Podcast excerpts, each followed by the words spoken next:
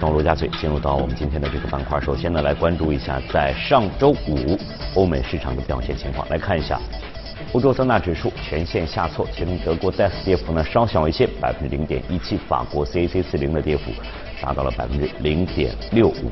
马上呢，我们连线到前方记者陈曦宇，了解一下详细的情况。你好，曦宇。嗯，上周五欧洲股市全线收跌。以一周累计涨跌幅来看，德国 DAX 指数上涨百分之一，涨幅最大；欧洲斯托克六百指数上涨百分之零点零六，涨幅次之；英国富时一百指数下跌了百分之一点三，跌幅最大；法国卡克斯林指数下跌百分之零点五，跌幅次之。那脱欧一词贯穿了上周市场的始终。上周六，英国议会以三百二十二票对三百零六票通过了一项修正案，推迟对新版脱欧协议投票。根据议会此前通过的颁法案，在新版脱欧协议没有得到英国议会认可的情况下，法律要求约翰逊必须致信欧盟，要求推迟脱欧。不过，约翰逊表示，本周政府将会推动立法程序，确保英国在十月三十一号按照新版协议脱欧。也就是说，脱欧结果目前仍然悬而未决。今天，下议院将会召开会议，有分析指出，短期之内，议会很有可能再次投票。而受到脱欧进展影响，英镑汇率近来波动较大。英国央行副行长拉姆斯登上周五表示，如果平稳脱欧，可能会让英国央行重新考虑加息，这也提振英镑对美元短线走高，尾盘盘整于一点二八九一线。上周五，有市场机构调查显示，预计欧洲央行将在二零二零年第一季度下调存款利率至负的百分之零点六。日内，欧盟贸易专员马姆斯特罗姆表示，将反击美国对空客征收关税，欧盟将会在合适的时机对波音征税。日内，欧元对美元小幅上涨至一点一一四上方。本周，欧洲央行将会公布十月央行利率决议，欧洲央行行长德拉吉将召开任内最后一次新闻发布会。此外，欧盟也将发布经济预测报告，德国。将公布十月制造业采购经理人指数初值和商业景气指数。主持人，好，谢谢细雨的介绍。我们再来看一下上周五呢美股的三大指数啊，同样是出现了不同程度的下挫，而其中呢，呃，道琼斯的跌幅呢是接近百分之一的，纳斯达克紧随其后百分之零点八三的这样一个下跌的幅度，标普五百呢表现稍好一些，零点三九的下跌幅度。马上呢，我们连线到前方记者格威尔。了解一下市场机构有什么样的声音和观点。你好，格威尔。早上，主持人对全球经济增速放缓的担忧抵消了利好财报消息。周五，美国主要股指普遍收低，波音和强生领跌道指。强生周五宣布在全美召回三万三千瓶婴儿爽身粉，缘起美国食品药品管理局在其网上销售的产品中发现含有致癌物质石棉的痕迹。强生股价盘中暴跌约百分之六。此外呢，路透社报道称，波音工程师在2016年的聊天记录显示，波音在737 MAX 的飞机试航证申请过程中，可能故意误导了美国联邦航空管理局。波音股价盘中跌幅也超过百分之五。而且财报方面，可口可乐公布第三季度财报显示，调整后每股盈利五十六美分，符合市场预期。上季度营收增长达百分之八，至九十五亿美元，高于市场预期的九十四亿美元。而伴随北美地区碳酸饮料消费的下降，可口可乐也将更多的重心放在低糖和小包装产品上。上个季度迷你装的零度可乐销量增幅达到百分之十五。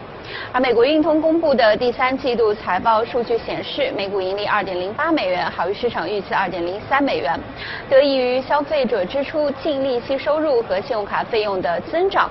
上季度调整后的总营收达到一百一十亿美元，增幅达百分之八。美国运通的信用卡长期以来为美国高净值人群所青睐，但是近年来也是不断受到来自摩根大通和花旗银行的竞争力，股价在财报公布之后呢呈现承压。而目前根据 Refinitiv 的数据显示，截至周五早盘，七十三家公布财报的标普五百企业当中，百分之八十三点六的企业盈利好于市场预期。主持人。好，谢谢各位的介绍。马上呢，我们和秦毅一起进入到今天的这个全球关注。呃，刚才在新闻当中，我们也给大家做过介绍。国际货币基金组织呢，IMF 呢发布了一幅最新的这个世界经济的展望报告，将这个今明两年的这样一个发展的预期呢是下调到了百分之三和三点四，而且呢，他特别提出全球经济正在同步的放缓，全球贸易急剧恶化，还有制造业活动低迷是主要的这样一个原因在这里。实际上。这份报告也没有透露出很多让人这个振奋的这样一个消息，反而是呃，可能是对于这个全球经济来讲是做出了一个比较低迷的这样一个预期。在这种情况之下，因为百分之九十的现在一个 GDP 的一个国家的话，就是同步进入到这样一个萎缩的一个状态。但是呢，我们也要看到，就是说，现在包括德国也好，包括这些出口型国家，法国啊，就说它还是一个出现一个制造业的一个委托，但是制造业本身在全球中的一个占比只有百分之十到十五。其他还有百分之六十左右，它都是一个 service，一个服务性行业。目前来看，这个服务性行业还是不错的。那典型的话，就是我们看到现在的一个美国，是吧？那它整整体的话，一个消费者还处在一个比较强劲的一个状态，失业率的话也是一个新低，是吧？当然，你可以说预测到后面十几个月、十五个月或者十七个月，因为一个。破纪录的一个超低的一个失业率，往往带来后面的话是一个 recession，是吧？当然，这有一个时间差十几个月，所以目前的话，我觉得整个 IMF 的话，包括它会议透露出一个精神的话，就是说，在美国进入到这个可能的这个衰退期之前，那么全球的这些央行的话，必须要一起来合作，就是说，当前的这个货币政策的这个施展的空间已经不是很大，对对，因为。十八万亿的包括债券，我们看到已经进入到一个负利率、一个或者零利率或者负利率状态，是吧？那么进一步的调控降息，反而对经济的话是对。不利，因为我们现在所看到，包括从零九年整个一个金融危机之后，向市场释放了那么多的一个钱，QE 也好，整体。它其实是加剧了一种贫富的一个差距，因为资产价格不断在高。嗯嗯。那平均的一些中产阶或底下的一些阶层的话，他并没有手中持有过多的一个股票资产，所以这个差距的话是越来越远，已经到了必须要去改变的时候。那这个时候的话，大家提出除了这样的一个货币政策，我们还要拿到一个财政一个政策。当然，财政政策的话。包括欧洲也是慢慢的在开始介入，谈的比较少啊。包括我们看到像德国，德国我完全是一个财政的一个盈余的一个状态，嗯，它完我完全可以是做一些更多的一个政府的一些支出的一些呃动作。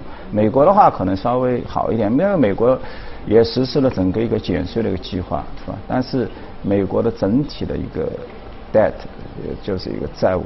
占它的一个 GDP 的一个比重还不是很高，是吧？可能就几十的一个 percent。那么你如果说日本的话，它有两百多，是吧？所以它的空间还是比较有限。但我觉得就是说，整体 IMF 的一个态度的话，就是说要展开整个一个货币加财政政策一起。实际上，呃，这这这份报告实际上也透露出这个会议当中也传出个消息，就是这样一个大面积的长期的这样一个宽松。嗯，也包括这样一个大面积的这样一个负利率的这样一个一个货币政策，嗯就是他的透露意思，应该应该是对经济来讲，你你达不到你的预期的这样一个目的了，甚至像像刚才秦毅说的，这个造成的实际上是并不是能够造成这个贫富的这样一个差距因为它整体的一个资金的一个泛滥之后，为什么它的负面呢？就是说。其实各个行业我们现在看到的，其实都是处在一个产能过剩，因为钱很，嗯嗯，钱很便宜嘛。那么你去，你可以轻易的你去可以扩大整个一个规模，继续降低成本。那整体的一个通缩的话，这是一个全球的，不光是在欧洲。或者在日本或者美国，包括在中国一样，就是整体的一个通缩是非常非常明显。因为你要真的把 inflation 把通胀那个提升起来，并不是很容易。那这个跟资金泛滥是很有关系的。第二个，我们看到资金泛滥的话，目前在股票市场其实也出现了一些负面，特别是共享经济啊。我们看到像 Uber 也好，Lyft，包括现在的 WeWork？一系列的这些新兴的共享经济，在股股票市场上的话，就是说这种烧钱的模式，大家突然不喜欢了。从 WeWork 从六百亿，现在我最新听到的话，可能估值只有八十亿了，就是就是跌的非常巨快，非常快。因为所有的，因为所有的一个新的这个能够获得增长的，你都可以轻易的获得一些钱，PE 也好，VC 也好，什什么你都可以获得融资。那现在的话，其实在退出的时候，大家发现。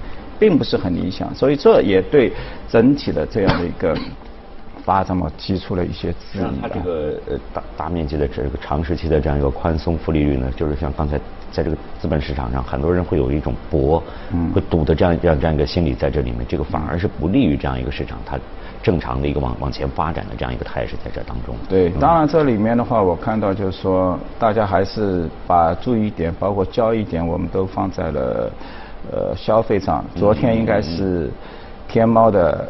就是说双十一的话首站是吧？昨天十二点钟，虽然我们意义上的话是到十一月份是吧？但是昨天是第一天，各个商家的话应该都是眉开眼笑是吧？这个增长还是非常强劲是吧？嗯。我觉得就是说，包括本周的话，Amazon 也要公布它的一个财报是吧？那相信它包括它的黑色 Friday，都应该会有一个就是大幅度超出就是说。预期的这么一个反应，就是在消费这方面，应该是还还是可以值得期待，还是有。哎，这里面有大量的这些创新，是吧？因为我刚刚也谈到，就是制造业虽然是大家就说是一个点，PMI 都是创新低，但是呢，因为这个点的话也是无奈，因为整体。它整个一个产能到一定阶段的话，必须就像原来我们在一六年谈的这个供给侧改革一样，嗯，全球不光中国，其他全球他们也要进行一些产能的退出，有序的一些退出，嗯嗯，然后的话来和获取的一个新的一个呃平衡点，是吧？那这个时间的话，可能其实从呃制造业的话，从两千两三年前已经开始了。那么希望的话，我们能够在明年的二季度左右，嗯，能够。出现一个拐点，一个上升，因为毕竟今年是由贸易驱动的，三四点二降到两点九，但还不是很糟糕，是吧？嗯。觉得退出一些产能之后，我们很快的可以看到它的一些，包括价格上的一些弹性能够出现，是吧？因为其实真正的市场需求还是在的，只是你的一个供给 supply。就是速度效率太高了。如果制造业出现拐点，并且是向好的话，应该对整个的，比如全球经济的话，是否就像刚才 M F 提到的，它是这个拉低的一个主要低迷的一个主要原因。但是它如果出现向上的拐点的话，那么反而应该是一个有抬升的这样。对，因为我们从那个包括从股市的商业是吧，就是一个价值一个成长。嗯。那现在的话，其实进入到九月份，我们看到成长是有一定的一个回调。是吧？包括上周开始非常明典型的一些软件 software，是吧？上周包括国内市场的这个科技这个这个这方面，对，平均跌幅都要在百分之七左右。那这个的时候的话，也正是价值它要起来的一个中间。但是呢，我们去看整个一个十年期国债的话，它也是在不走。那跌到一点五几的话，正是科技股最好的时候。那么现在有所反翘，但是呢，也没到一点九或者百分之二以上。所以呢，银行股有时候启动，因为银行股上周的话爆出来，那个整体的一个业绩是比较理想的，但是呢，它也要获得它一个持续的一个 long 的一个增长，去反复的去验证它能够能够持续上升，因为毕竟现在是一个后周期嘛，所以现在处在一个比较。相对来说尴尬的一个局面，所以我们去看这个十年期债的话，也是在一点七几，啊，所以这个点是很重要。就是你破两点几，那么我们可以看到是有一个价值股能够去引引领，周期股去引领。但是呢，低在下面的话，低于二个点，还是一点七、一点六的话，那么这个时候的话，软件这些包括一些科技类股，还是应该继续能够引领。其实。这个礼拜非常重要，因为这个礼拜的话，大型的像 Amazon、我微软啊都有那个三季报出来，包括支付巨头 PayPal 是吧？这些都是特别去关注的是吧？那么它的表现好，那当然当然包括也有一些医药股，医药股的话在上周表现很好，是吧？这个整体涨幅啊，这个都要百分之十左右是吧？尤其是一些医疗保险的，它还不是真正的制药。这个确实是呃。全球市场都面临这个季报的这样一个公布。刚才呢提到了这些这个银行，好像在在国内市场好像大家也也是比较关注，比如说近期表现比较好的也是银银行这方面的。嗯。另外加上这个消费的白马这方面的。嗯。这个，那么可能这个三季报出来之后，对市场会会会有一个什么样的一个影响呢？现在来来看的话，呃。预期的更好更好一点，还是还是这个有更好的一些期待在这里面，还是怎么样？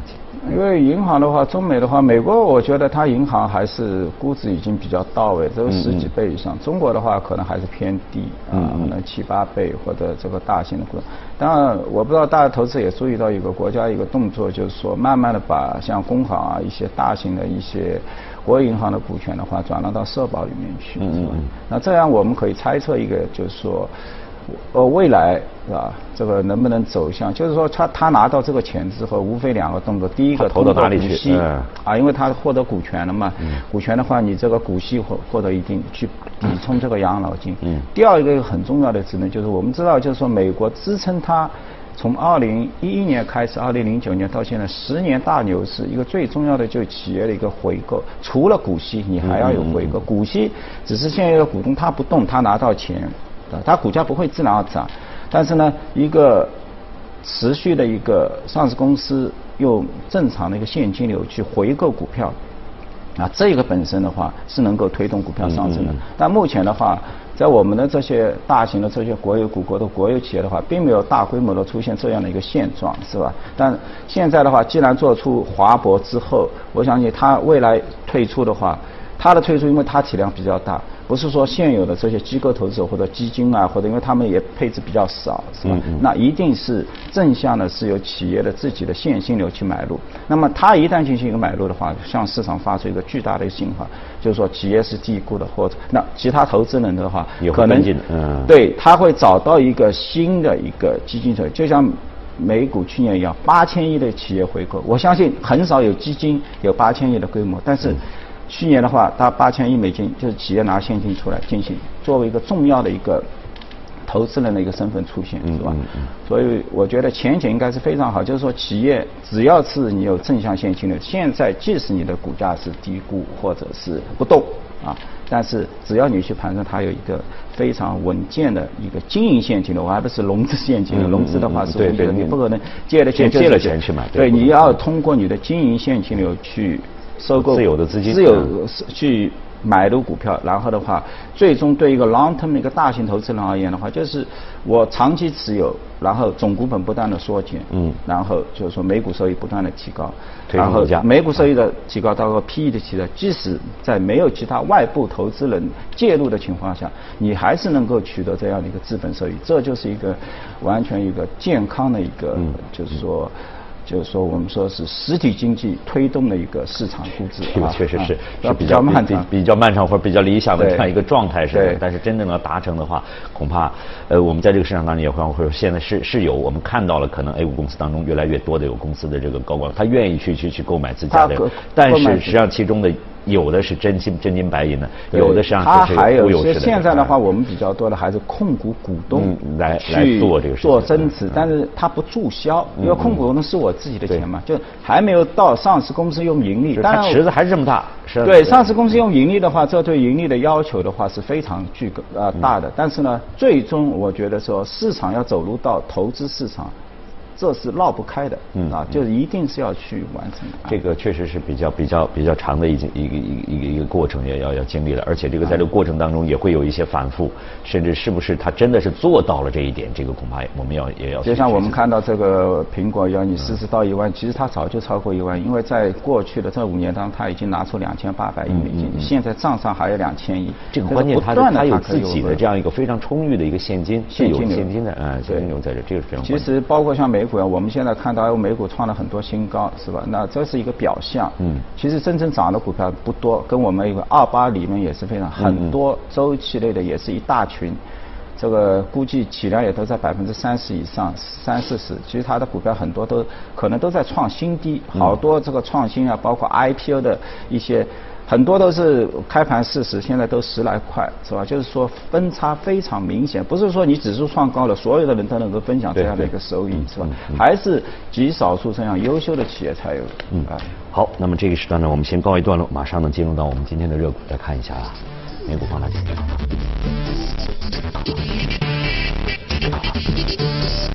好，今天呢是这家公司呢是。医疗板块的直觉外科 IPO 至今呢是上涨了是六十四倍。对。它是最初的 IPO 是在 I 人 IPO 是在美国的。是在什么时间？它这个大概？那二零零四年，那有十几二零零四年到现在十五年。年六15十年的时间。倍，大概的话，你年化收益率要百分之三十，是吧？那你同期的话，标普也只有百分之九，啊。它是做这个手术机手术机器人，因为我们以前的话，你都是外科医生站立式的嗯帮你做这样的手术，是吧？那大大家都司空见惯了。那美国的医生很贵，是吧？所以呢，慢慢的话，他从九七年的话开始开始推出自己的第一代，那么到了零四年的话，第二代，零九年第三代到一三年，就差不多每隔四到五年都能推出一代，但现在是第四代了。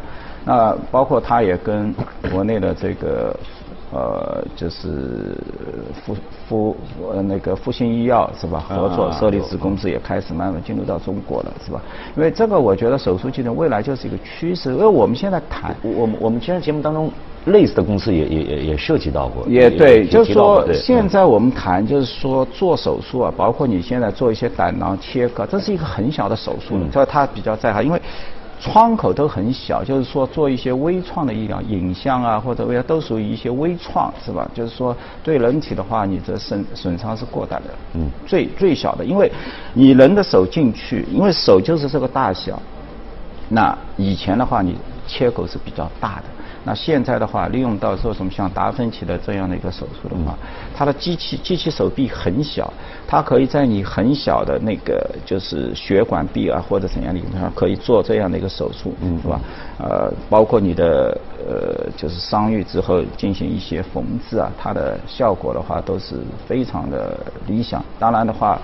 这要实现这个，它价格也比较高，是吧？因为你想做一个现在做一个胆囊的一个切割手，你只要开两厘米不到一点，对对对对你就进去可以做，包括。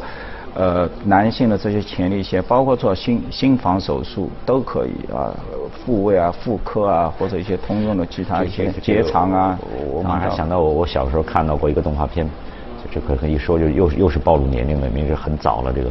就是就是好像吃一个类似的一个一个糖丸一样，然后进去之后它变成一个小的一个机器人，在你体内来进行这样一个一个一个一个手术。当然，对于医生而言的话，就是说原来的外科医生啊，都特别是有十几年的经验的人，他们进去手术的话，他的手进去的话，嗯他可以碰到这些病变组织，它可以呃有手感判断，他判断。对，目前的话就是像达芬奇这些手术，嗯它有个缺陷的话，就是说机器它目前的这样一个触感、触摸的这样的一个，它并没有能够感知，嗯嗯就像医生一样，这种触摸的感觉它并没有获取。嗯嗯它的好处的话就是窗口小，然后的话，医生的话你再有经验进去，就是它的那个病变组织它很小，你的手会抖动。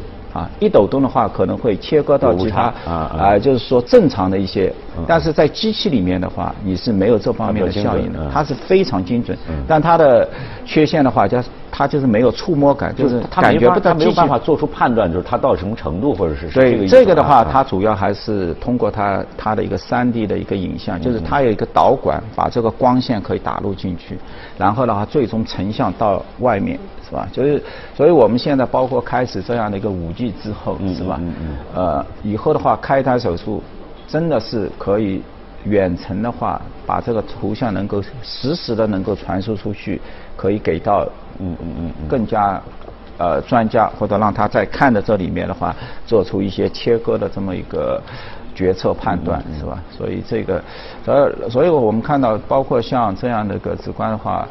呃，到目前的话，全球已经装了五千多万、五千台、五千两百七十台，是吧？那在中国的话，还不是多七八十台，嗯嗯啊，亚洲的话也只有六百台，只有百分之六十还都在美国，因为这个单价比较高。对，就是这个问题。对，单价高了之后呢，就是大家的一个协作。当然，我们要看到，就是所有的他也给你融资，是吧？其这做这些，还要有一些其他商业保险来进。以前的话，我们看到在上海的和睦家。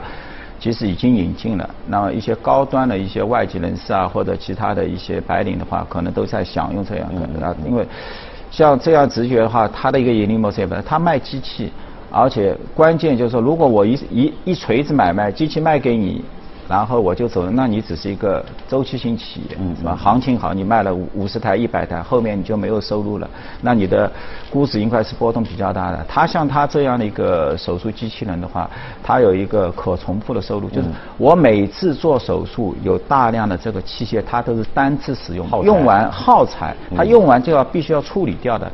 所以他像他这样的公司的话，季度单季每个季度可重复性收入啊十亿，总共是十一亿左右，但是可重复性的话能够达到八亿，接近百分之七这个也。是也是成本比较高的，就是你要做这台手术成本比较高就是因为高，对就是不断的要耗材进行化，这也是这些公司去的。当当然，对于我们现在科创板出来了，是吧？那有大量的，我觉得孵化型创新企业的话，可以去走这个，因为你一定要，你可以研发嘛，你研发出来它的单价就提了，因为现在它是全球比较少的嘛，垄断嘛嗯嗯，但你能够。能够有创新出来的话，那它单价一定手术的价格一一定会越来越强。因为目前的话，公司看起来的话，它的毛利很高，百分之七十二。嗯然后的话，经营利润也接近百分之四十多，到到净利润的话也有百分之四十。所以它这么一个企业的话，一个单季的话盈利都在四亿美金左右，是吧？嗯嗯那么从股东回报还是比较理想的，它也没呃，当然因为企业还在扩张。它每个季度基本上能拿出七千万美金进行一个股票回购，嗯嗯所以，呃，整体而言的话，那当然现在增长，未来公司的一个重心增长可能是放在亚洲，啊，美国应该已经是百分之六十五了，欧洲始终也是没有大幅度一个起来。我觉得一方面也是一种保护吧，就是说医生协会也好，各方面是吧？大量的这些医生的话。就是还不是很希望看到大量的一个机器人手术人来替代，大家是是有一个协会、嗯 一个工会是吧？保证大家的，因为医生就读书至少九年以上是吧？能够到外科，然后做实习这个都被机也也同样被这个智能机器人给抢。但是我觉得这这已经是一个大的趋势应该是是吧？就是随着包括机器人各方面工艺啊，包括触觉啊这些五 G 啊这些。大规模的就是低延迟的技术引入进去之后，这已经形成一个不可逆转的趋势，大家还是要做好准备。当然，对于消费者而言的话，应该是好事儿非常好事，就是说成本越来越低，然后安全性越来越好，创创伤越来越好，也尽更快的话可以得到康复。就像我们经常说，就是